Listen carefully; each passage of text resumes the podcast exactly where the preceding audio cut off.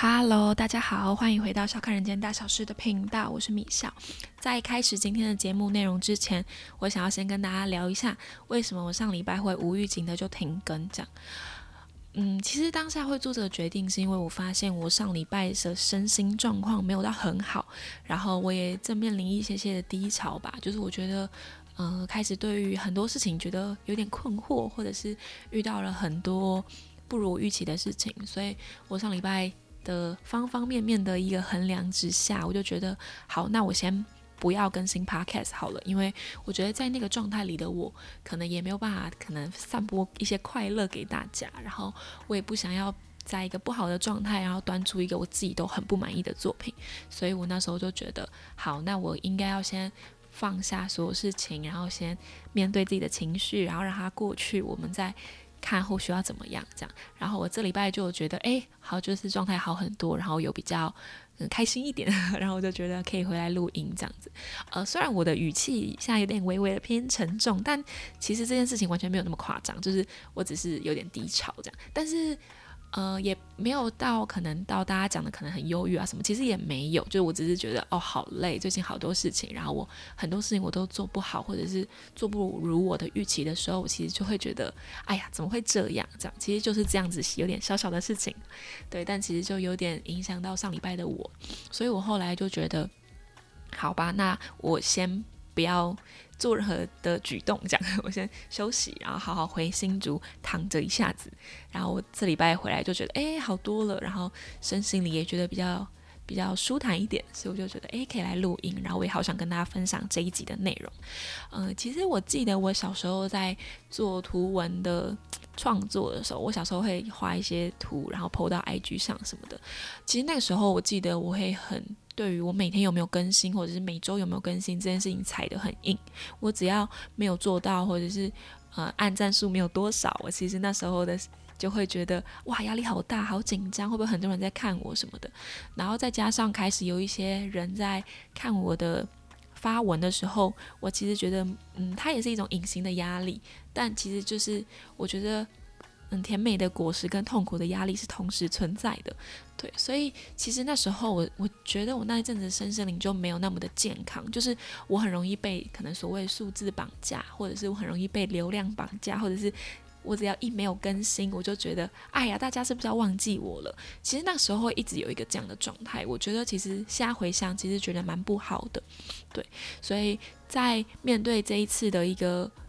呃，心里的不愉快的时候，我就觉得，哎，我好像应该要退一步，然后先把这个东西让它过去，然后我们再往前走，这样，这才是一个比较大的一个做法。然后我也是度过了这个低潮之后，我才觉得，哎，我好像有长大一点点嘛，就是在面对这件这种事情，或者是这类型的事情的时候，我可以更加成熟的面对。然后更加让他舒服的度过，这样，然后我觉得其实也蛮有趣的，然后也想跟大家分享这件事情。那为什么会我觉得想要特别小小诚心这件事情？其实上礼拜我停更嘛，然后我就有朋友跑来密我，他就说：“哎，你还好吗？你怎么 podcast 没有更新了？是发生什么事吗？”然后他就是很很焦急这样。然后我其实当下会觉得，哦天哪，很暖心，因为我就会觉得，哎，好像有人很在乎。不管是我的 podcast 这件事情，或者是很在乎我这个人嘛，那我就觉得还蛮开心的。然后我想要跟大家讲，我很好，我没事，这样对，所以大概是这样。好，那后面的部分就要跟大家来开始聊聊关于本集的一个内容。这样，那这礼拜想要带给大家的主题叫做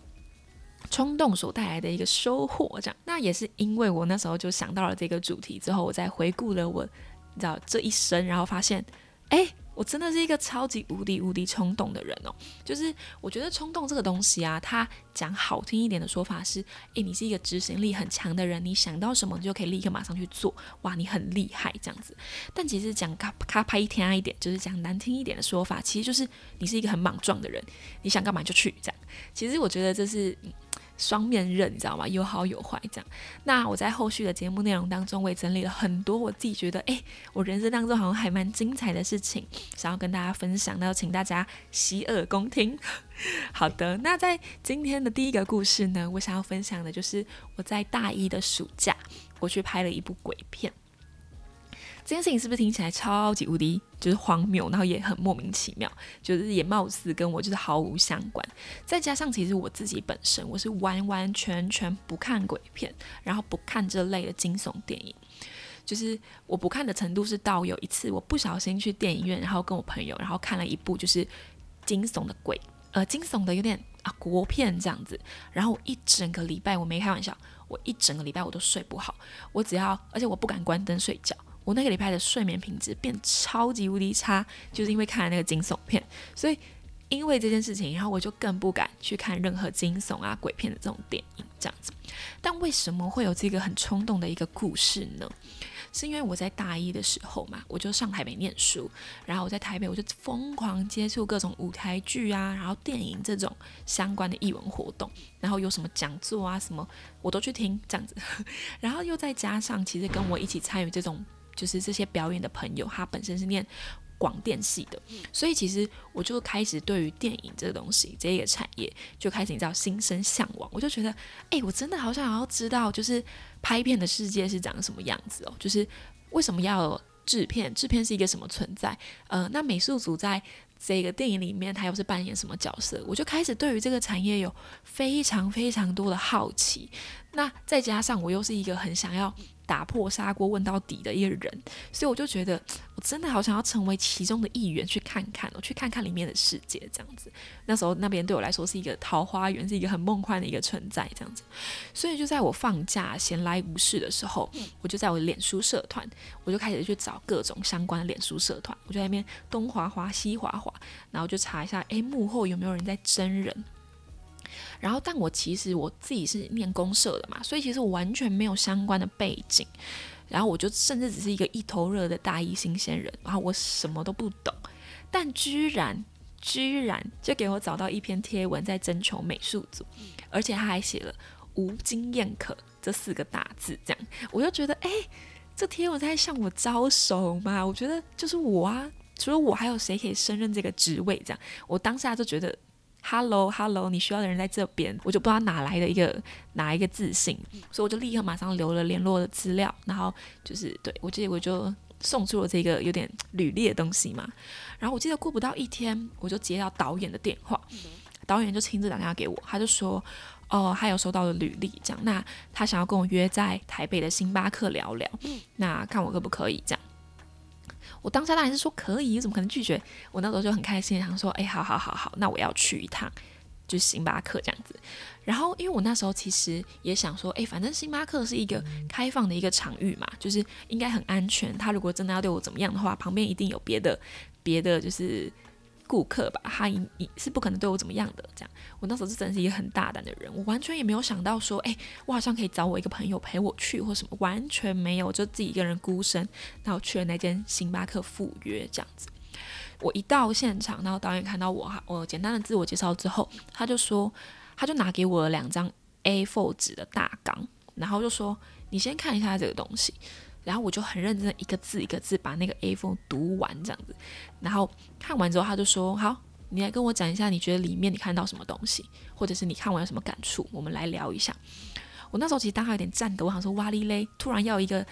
一个一个心得，你知道吗？我就觉得 Oh my God，然后我就非常非常粗浅的讲了一下哦，我认为他应该是怎么样，我的看法是什么这样子，我就自以为的在那边分享我自己的想法。然后讲完，然后我记得他就抬头看了我一眼，然后就说。哦哦，那你把你的 Gmail 给我，我开共用给你，这样。我想说，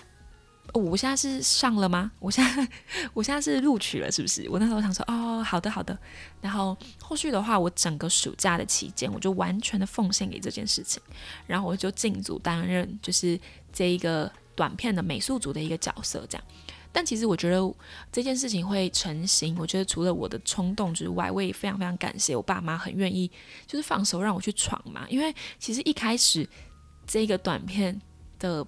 背景资料什么都没有，它只有一张很简单的一个呃大纲，然后里头的成员大概有谁的一张这这样子的一一张 PDF 的档案这样。然后一开始他们就觉得很不靠谱。再加上其实是鬼片，所以其实它的拍摄过程都会有一些很惊悚的一些画面的呈现什么的。然后他们就觉得说：“你真的要去吗？我觉得你会被吓死什么的。”但我那时候就不知道，也在。一头热什么，我就觉得我想要去看看，我就是要去看一看电影的世界长什么样子，这样子。对，所以我其实就在暑假的期间，我就住在台北的宿舍这样子。然后我就觉得他们很愿意让我去追寻一个我根本也不知道会有什么结果的一个小小小的梦想这样子。但其实我必须等下要讲，就是在就是在这种短片的拍摄期间，这两个月真的超级无敌吃力，就是完全超乎我想象的那种工作量，就是我每天都忙到。可能一点多，对，然后每天都压力很大，然后睡都睡不好，然后我只要接到可能导演的赖啊，或者是制片的赖，我就觉得哇，压力很大，因为我很担心我可能做的不如他们的预期。再加上我在台北其实完全没有交通工具，所以我只能搭公车、搭捷运，然后再做一个通勤的一个情形。很长，就是通常我都要可能提早一两个小时出门，我才能准时在大家要。求救的时间，然后准时抵达目的地，就是我很常会要就是吃这种闷亏，但是我又觉得我很想知道拍片到底是什么要干嘛，然后能我能够做什么，我我呃我的所学或者是我的专长能够对于这个短片这个电影有什么样的一个贡献，我那时候真的太想要知道这件事情了，所以我即便是这么辛苦的事情，我也是就是甘之如饴，你知道吗？我还是觉得 OK OK，我想要试试看这样子。而且我们这部短片呢，它又是在新店的深山里头拍摄，就是光从我住的地方，然后搭捷运到新店的捷运站就要一个小时，然后再开到拍摄的场地又要二十分钟。我那一阵子真的是每天通勤通到快要发疯，就是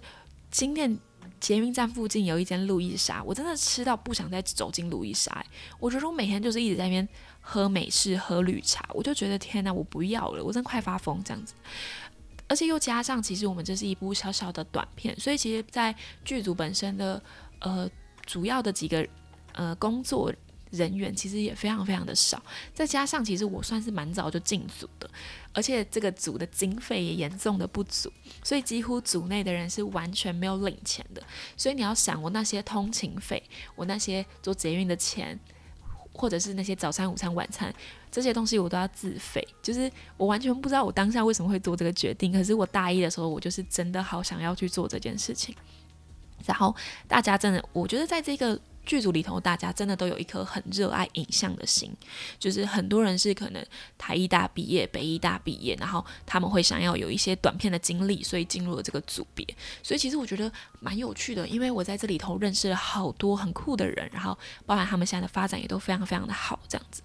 就是因为我们这个剧组很小，所以其实你很多时候你要去帮忙 cover 很多别人的事情，就像是我们可能要去脸书的社团去查有没有二手的神作啊，或者是佛具可以免费送给我们，就是你还要跟那些叔叔伯伯阿姨不啊诺，你知道吗？就其实蛮困难的。那如果你好不容易找到了之后，你又要去联络卡车司机，然后几点？的时候要去哪里搬运等等，然后要搬到哪里，就是其实还有好多好多很琐碎、很琐碎的小小事情要去面对，但这些东西都必须得要有人做。这样，那再加上我那时候我自己是美术组的关系，所以我那时候还要去思考现场的陈设应该要长什么样子，然后甚至我还要练习，就是因为我完全没经验嘛，我还要练习把整体的环境做旧。因为它是一个鬼片，它需要营造一些比较惊悚、比较灰暗的一个氛围，这样。但其实这件事情现在回头看，想说啊，好像有点辛苦。但其实那些对于第一次接触美术的我而言，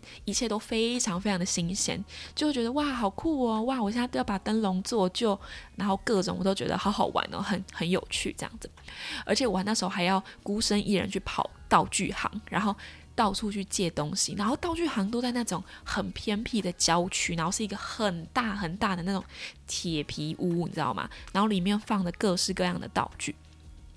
其实我那时候去跑的时候，我那时候只是一心觉得哇，好酷哦！诶，这个东西在哪一个电影里面出现呢？诶，那个布幕又在哪里出现？就是我一直疯狂的，就像一个影迷一样，然后东看西看这样。但我完全没有意识到，其实这件事情是有点恐怖的，因为就只有我一个人，然后去面对，我根本不知道。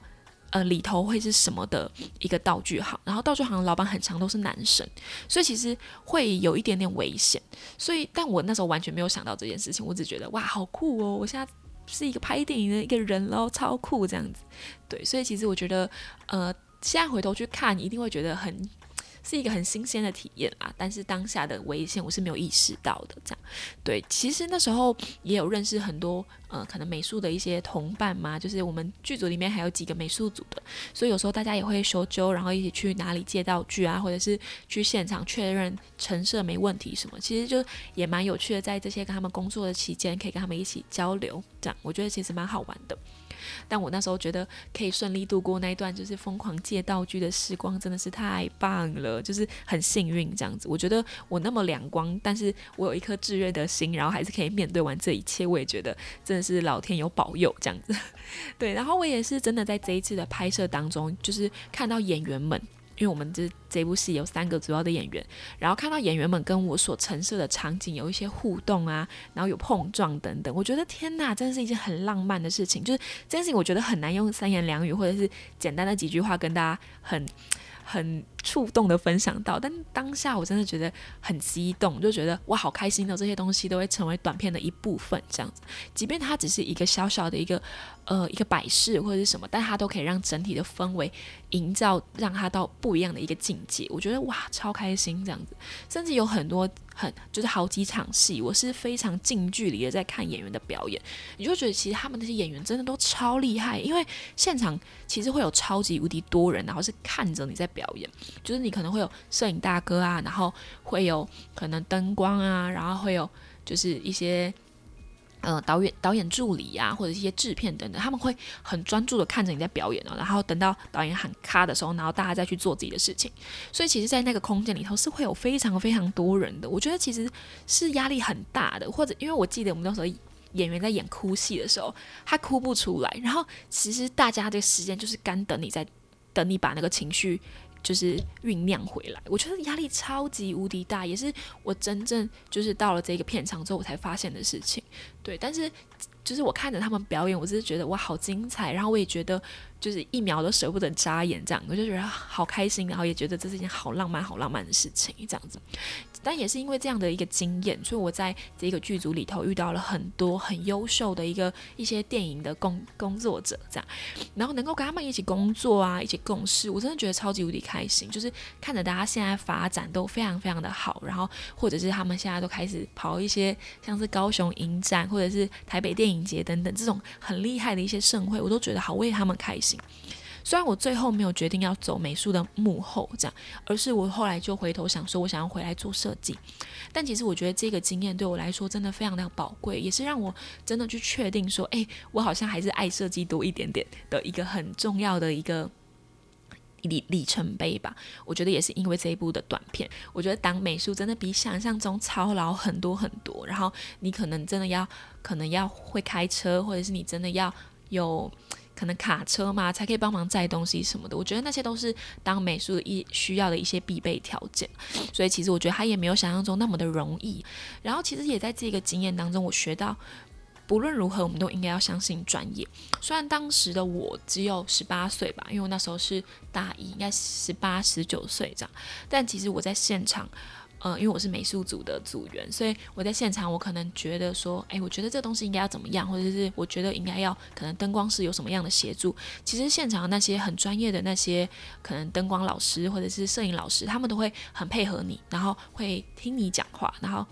他们不会觉得你那么菜，或者是你你只是一个小美眉，你不要吵，他们不会给我这种感觉，而是他们非常非常尊重你的判断，然后而且他们也会叫我美术老师，我就觉得很好笑，因为其实，在剧场，呃，在这种嗯，剧组里头大家都是以老师相称的，这样，所以你会听到灯光老师，然后摄影老师，然后或者是呃美术老师这样，我觉得很好玩，然后也跟这些可能叔叔伯伯就是相处的很融洽这样子，所以我觉得嗯，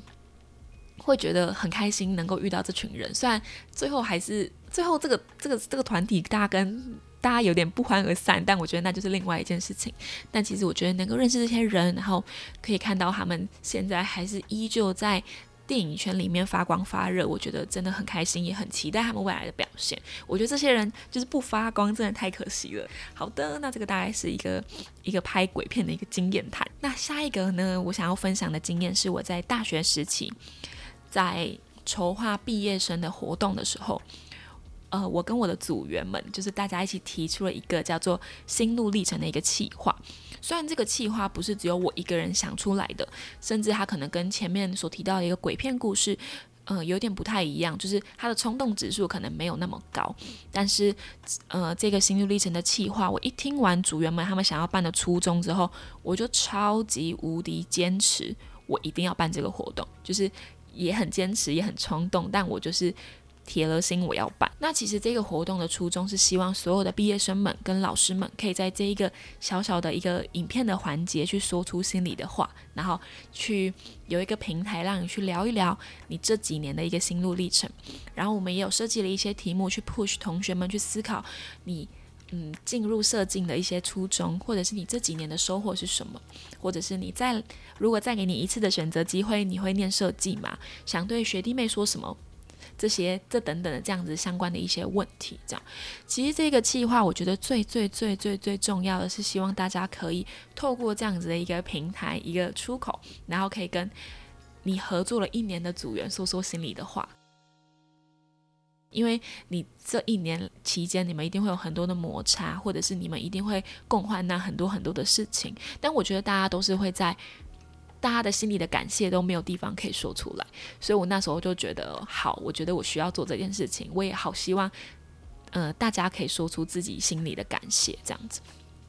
对，所以而且呃，不仅我觉得不仅仅是同学，我们那时候也找来了呃，当时在毕业制作的六位老师来进行访谈，我希望大家可以就是聊聊你这几年呃这一年来。期间毕业制作这一年期间，你带着这些学生们，你有没有什么话想对他们说，或者是给他们一点点鼓励，或者是对于职场，你有没有给他们一些任何的一些小建议？我觉得对于学生们而言，都会是非常非常受用的。因为其实我其实我念大学这十年期间，我看到非常非常多的同学，他们可能很早很早就知道自己不适合念工业设计，或者是他们根本不适合做设计，所以有些人可能很早就决定要转换跑道，或者是有一些人可能做完毕制之后才觉得，哦，我不。要了，我不要做设计了。所以我们也后来也有请老师去思考，如果你的学生没有要做设计，你会想要给他们什么提点？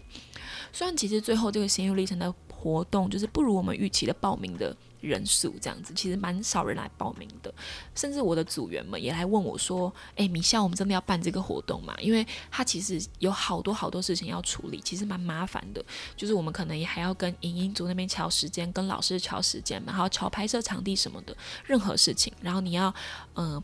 协助拍摄，你还要善后各种事情。但我那时候就很坚持，然后也很。嗯，踩死，然后跟我的组员说，我觉得要办，我真的很想做这个活动，我也觉得这个活动有它存在的意义，所以我真的是东拜托西拜托，到处一直拜托别人，然后我就是很希望要把这个活动办起来，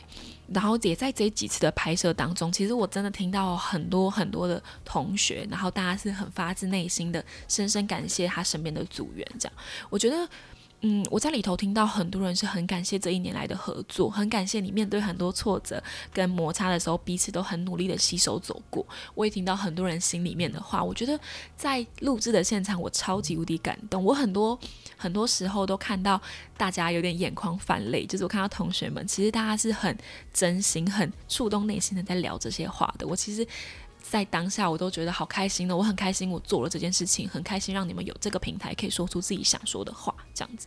我也有听到有很多同学超可爱，就是他们很发自内心的去感谢他们的爸爸妈妈，不论是可能金钱上的支援，又或者是可能精神上的支持嘛。我就觉得其实看了也会觉得很开心。我觉得如果他们爸爸妈妈看到这个影片，一定也会觉得与有容颜吧，也会觉得很开，就是很为他们的小孩感到骄傲这样子。所以我。在这些的 moment，我都觉得哦，太好了！我有用，我有帮同学们用影像记录下这一切，真的太好了。对我觉得会觉得太棒。然后我也在这这几个瞬间的，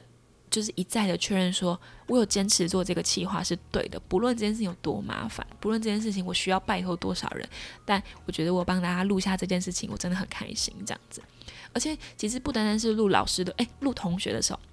很感动，也包含陆老师的也是，我觉得超开心的。其实陆老师的有点超乎我预期的好，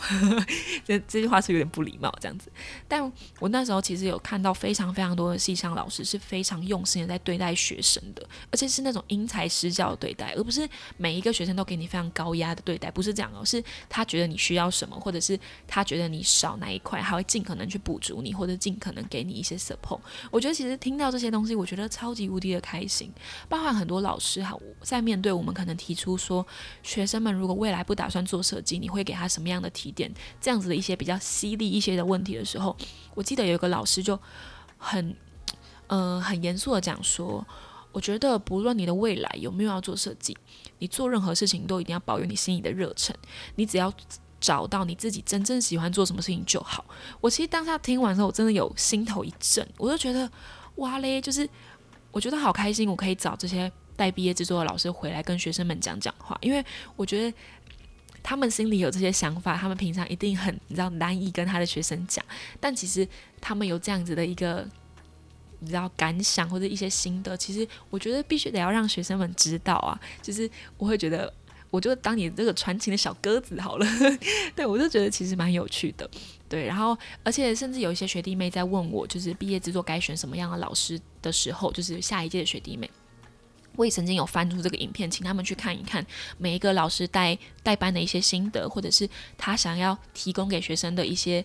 呃，养分跟资源是什么？所以其实我觉得在这个影片上，它的后续效应，我觉得是超出我预期的好这样子。所以我觉得也会觉得还蛮不错的，然后也很开心，当初很坚持要做这件事情，就觉得有点冲动。可是我回头去看，我会觉得幸好我有做，所以我觉得我也不后悔。然后我也觉得是一件好棒好棒的事情。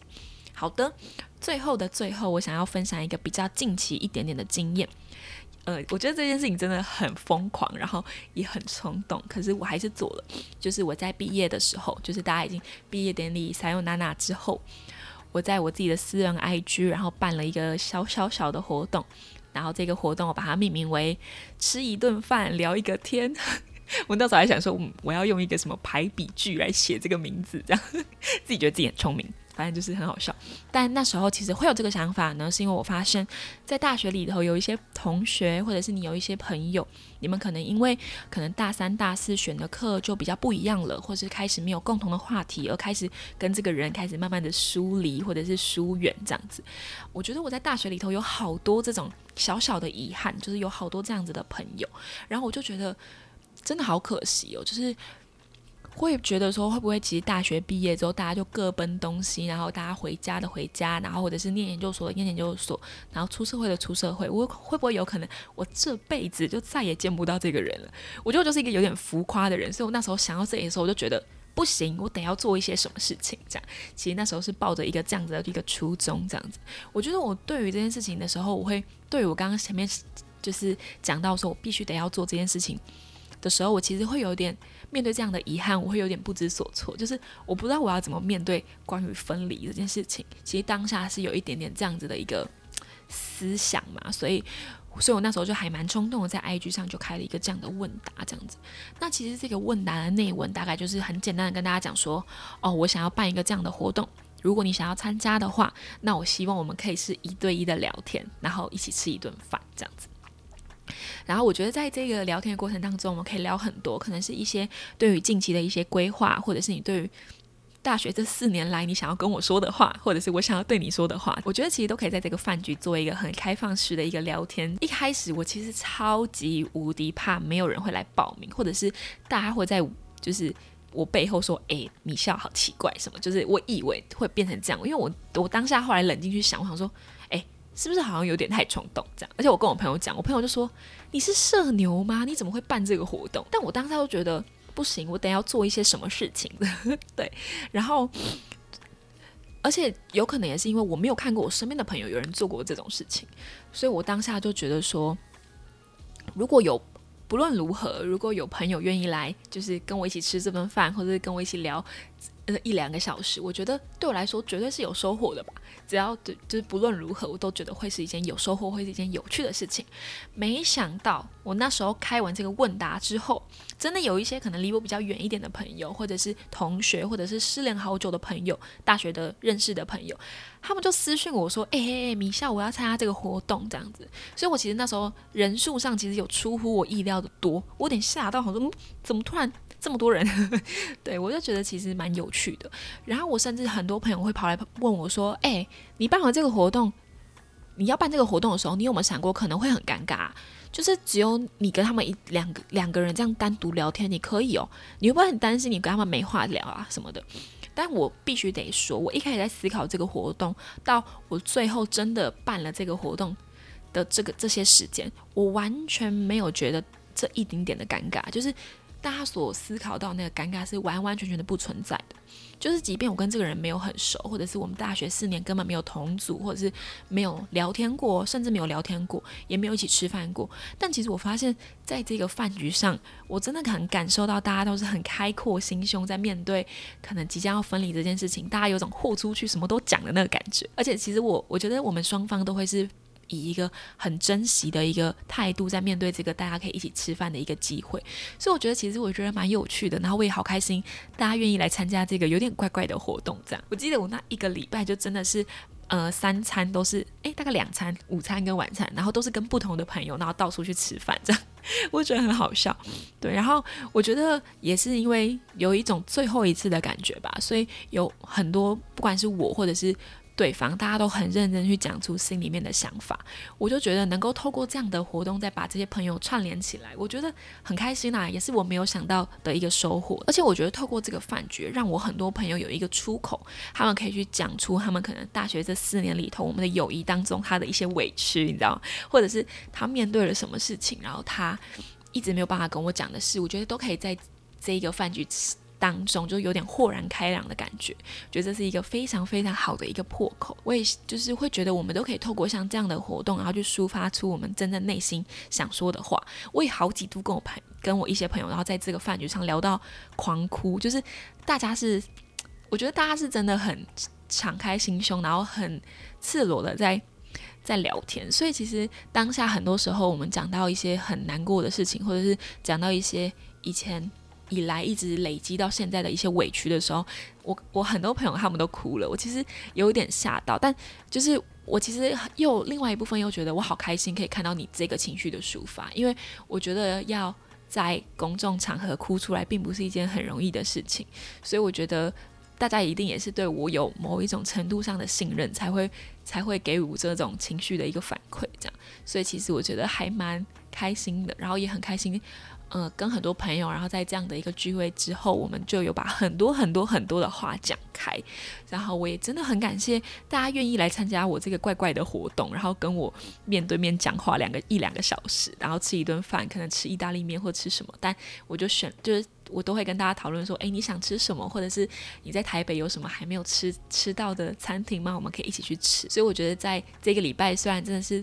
有点吃太饱了，可是我还是觉得很开心，就是可以有这些朋友，然后他们愿意陪我做这件有点奇怪的事情。对我觉得其实。大家可能觉得我表面上可能不管你我听我的 podcast，或者是你在 IG 上所认识的我，或者是我表面上的样子，大家都可能觉得我是一个很外向的人，然后很活泼、很吵的人。但其实我自己本身在面对一对一，或者是面对很大团体的一个社交的时候，我很多时候还是会很紧张，就是我会很容易不知道我该说什么，我能说什么。就是我觉得这对于社交这一块，我真的还有很多很多需要学习的地方嘛。但我觉得我。在这一场活动当中，我得到一个最大的收获是，我觉得每一个愿意把时间花在这个活动上的人，我觉得大家都真的很很友善、很开放、很非常非常的 friendly 跟温暖，就是我觉得太开心了。所以其实我觉得办完这个活动，我心里真的觉得超级无敌的温暖嘛，就是会觉得很开心，我做了这个这么冲动的决定，因为其实也蛮疯狂，你不知道有谁会来报名，然后你也不知道这顿饭吃下去到底会很尴尬，或者是。会不会还是会无话不谈什么的？所以我就觉得，其实这个冲动带给我的收获真的是超乎我想象中的美好，这样子。而且也很多朋友也是在这个活动里头跟我讲了很多，可能他们会觉得说，啊，他们觉得我是一个什么样的人，或者是他们觉得说。啊，我真的很真的好像有点太有认识你哎，什么？就是我会听到很多像这样子的一个反馈，我其实都觉得说很开心的，也就是我没想到我在毕业的最后，我做了这件事情，我可以收到这样子的一个回馈，这样我就觉得很满足，也很快乐。所以我觉得，如果未来有机会，可能 maybe 研究所毕业嘛，就是我还是会想来做一下这样的事情。我觉得在人生的一些阶段性的一些变化的时候。如果有一个像这样的活动，可以再把大家聚起来，然后吃吃饭、聊聊天，我觉得都会是一个很很好的一个 ending，或者一个很好的一个画一个句号嘛。我觉得真的是一件很有意义的事情，所以我想说也可以分享给大家。如果大家听完这个东西，然后有点心动的话，你也可以拿去你的 IG 上举办，呃，欢迎大家直接直接拿去使用，不用来跟我说这样。好的，那。以上分享了三个故事，就是今天大致想要跟大家分享一个内容。我没想到我一个人也是漏漏等讲超级无敌久。好的，那今天这集呢，就大概到这边告一个段落。如果你有任何问题，或者是觉得这集很好听、很有收获的话，都非常非常欢迎你在 Apple Podcast 下面留言让我知道。那笑看人间大小事，我们就下礼拜再见啦，拜拜。